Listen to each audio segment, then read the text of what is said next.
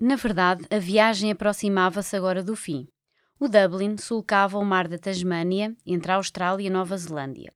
Os passageiros do segundo convés competiam uns com os outros para tentarem adivinhar a que distância estavam do novo país. Alguns acampavam até no convés principal antes do nascer do sol para poderem ser os primeiros a vislumbrar o seu novo lar. A terra apareceu finalmente em plena e luminosa manhã. O comandante fez soar as sirenes do barco e, numa questão de segundos, todos os passageiros se reuniram no convés principal. Gineira e Gerald estavam, claro, na primeira fila, mas no início não viam mais do que nuvens.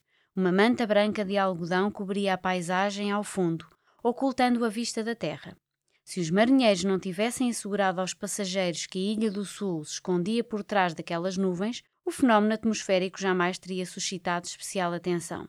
Só quando se aproximaram da costa, as montanhas começaram a delinear-se por entre a névoa, penhascos de contorno escarpado, atrás dos quais se amontoavam mais nuvens. Era uma visão um tanto bizarra, como se a montanha estivesse suspensa num manto luminoso de algodão. Está sempre assim tão nublado? perguntou Gineira, pouco entusiasmada. Gerald abanou a cabeça. Não, esta visão até é bastante invulgar e não se apresenta sempre aos viajantes.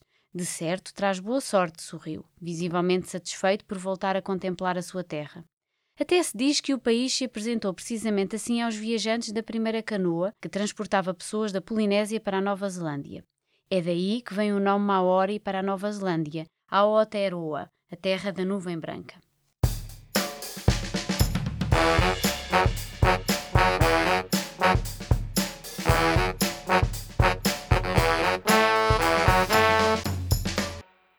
Olá, bem-vindos ao Contracapa, o podcast onde vamos falar de livros e leituras, realizado na Escola Superior de Educação e Ciências Sociais do Politécnico de Leiria.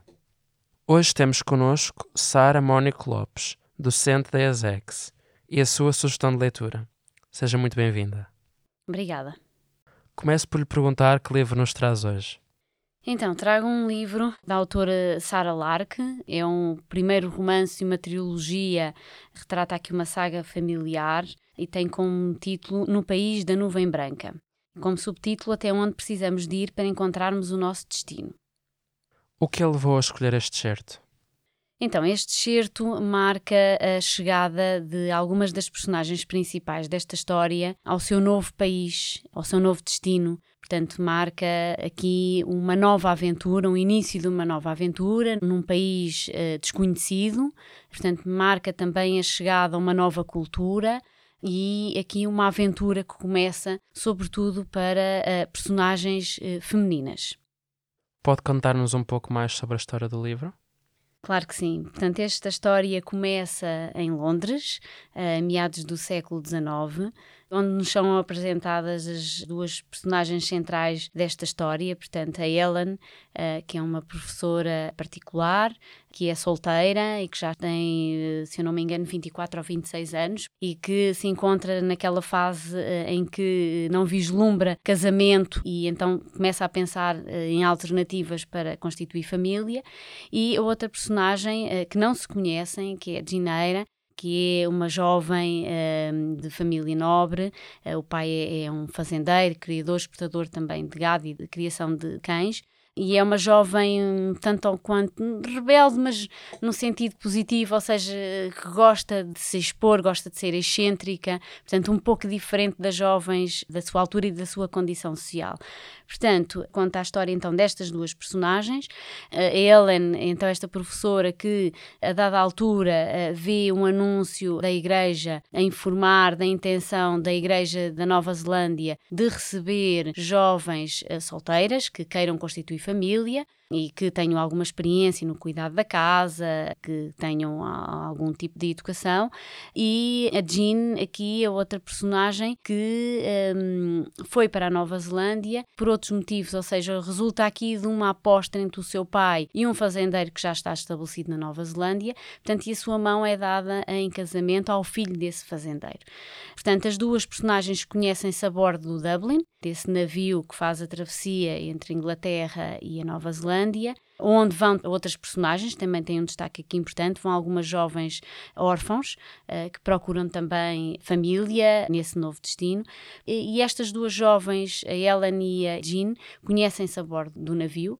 E aí começa a sua amizade. No entanto, essa amizade durou durante o tempo em que a viagem se fez, mais três meses, no entanto, começou a ser ameaçada a partir do momento em que chegaram à ilha. Porquê? Porque as duas famílias, uh, os seus futuros maridos, eram inimigos, portanto, rivais, e a amizade manteve-se, sim, mas manteve-se de uma forma oculta, a partir de visitas noturnas e diurnas, mas sem serem observadas pela, pela própria família. Portanto, havia aqui estratégias de fuga de, de ambas as partes para conseguirem manter a amizade.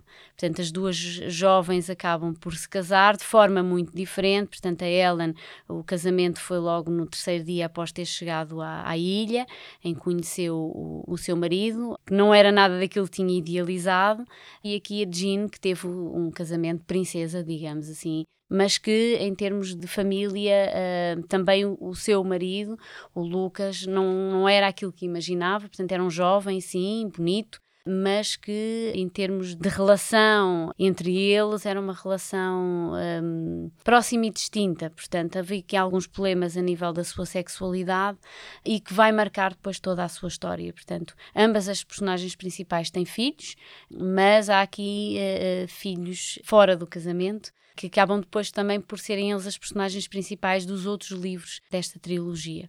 De uma forma muito geral, é esta a história destas duas personagens que se relacionam também muito com a comunidade indígena, com os Maori, para os quais também acabam por contribuir, por exemplo, a Ellen, que o facto de ser professora acaba por ajudar aqui alguns uh, jovens na aprendizagem da língua inglesa um, e, e, e estes jovens também colaboravam com as suas famílias, portanto eram eles os que realizavam as tarefas mais duras destas casas. Portanto, mas há aqui uma relação de grande proximidade entre estas duas culturas, portanto, há aqui um conhecimento que se faz uh, mútua, uma aprendizagem cultural, um reconhecimento do outro extremamente importante. Só em alguns casos muito pontuais é que há aqui algumas tensões entre os indígenas e o colono. É um livro que retrata também esta parte, não só a ambição de, destas famílias, aqui a mudança da, e, a, e, a, necessidade de constituir família por parte destas jovens, também aqui a luta e a quebra por alguns, alguns estereótipos, alguns preconceitos, nomeadamente da Jean, esta jovem, e retrata também aqui a relação cultural entre estas duas culturas e a troca que se faz, a aculturação que se faz entre ambas. Porquê que este livro é especial para si? Ele é especial como, como muitos outros, portanto, uh, talvez devido ao facto de ser uma literatura que eu aprecio bastante, conjuga aqui a parte histórica com aqui algumas narrativas, portanto, faz aqui um regresso um pouco ao passado ou às origens de determinados povos e, e aqui é um, um momento uh, da história, neste caso que retrata a colonização da Nova Zelândia por parte de ingleses e que remete para outras questões também bastante pertinentes e atuais, as questões de género, a questão da mentalidade e das mudanças de mentalidade, um, um pouco aqui a luta um, de poder e algumas fragilidades da condição humana. Portanto, como eu disse, então é um tipo de literatura que me fascina. Qual é a sua personagem favorita do livro? Um, não tenho propriamente uma personagem favorita, uh, são várias. Uh, destaco aqui não só as personagens uh, principais, mas também aqui outras personagens, como o marido depois da Jean, uh, que é assim que ela depois é retratada, algumas outras personagens que retratam aqui os povos, os Maori, que eram os indígenas desta, desta ilha. Portanto, uh, não vejo aqui personagens principais e personagens secundárias, ou seja, todas têm o seu papel na, na própria história e no desenrolar da própria ação. A quem aconselharia esta leitura? A todos que se interessam por este tipo de, de literatura, os que não se interessam também. Uh, é um livro denso, portanto, são mais de 600 páginas, mas que se lê uh, de uma forma fluida e que vai suscitando interesse. Portanto, não é um livro monótono, apesar do tamanho. Uh, é um livro que nos quer, eh, pelo menos no meu caso, nos desafia a querer ler mais, ler mais, sempre a ver o que é que vai acontecer a seguir. Portanto, tem aqui momentos de, de ação sempre muito presente. Não há aqui aspectos da história que sejam parados, pelo contrário, há sempre muita ação. Se tivesse de imaginar um cenário para esta leitura, qual seria? Então eu vou dizer o cenário onde eu li este livro, portanto, num, em praia, um contexto de praia, em pleno mês de agosto, à beira-mar. Foi este o cenário desta leitura e neste momento poderia voltar a repeti-lo. E hum, para finalizar, que palavra escolheria para definir este livro? Posso indicar mais que uma. Este livro remete-me para algumas questões de, de, género, para as questões da condição social, para a questão também da ambição, da luta, do poder. Portanto, remete-me aí para estas questões.